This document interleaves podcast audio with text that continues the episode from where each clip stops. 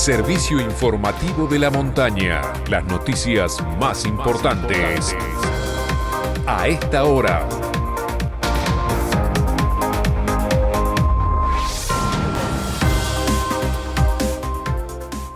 9 de la mañana en todo el país. Temperatura en San Martín de los Andes 12 grados 8 décimas. Humedad 58%. Cielo cubierto.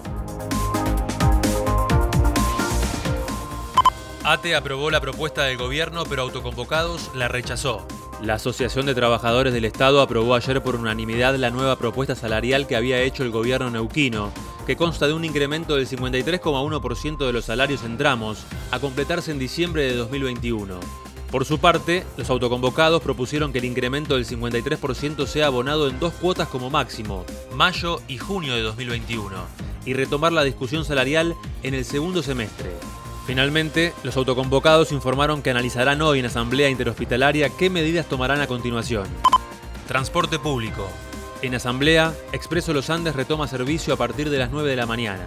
Por otra parte, la Cámara de Comercios, Industria y Turismo de San Martín de los Andes envió una carta al intendente Carlos Aloniti expresando la preocupación ante el actual cronograma de emergencia que brinda el transporte urbano de pasajeros.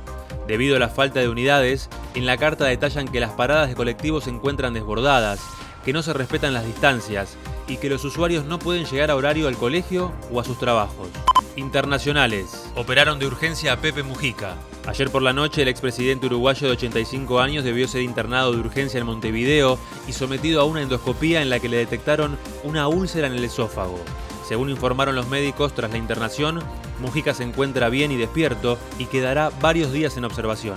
Deportes. Copa Libertadores. Boca derrotó en la bombonera 2 a 0 a Santos de Brasil con tantos de Tevez y el colombiano Villa, y con dos victorias se consolida como líder del grupo C.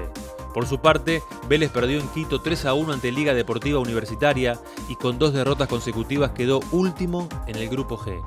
Zunino y Martínez Borja en dos ocasiones anotaron para el local, mientras que Galdames descontó para los de Pellegrino. Hoy habrá dos encuentros de equipos argentinos. A las 19 en Florencio Varela, Defensa y Justicia recibe a Universitario de Perú, dirigido por el ex arquero de River, Ángel David Comiso.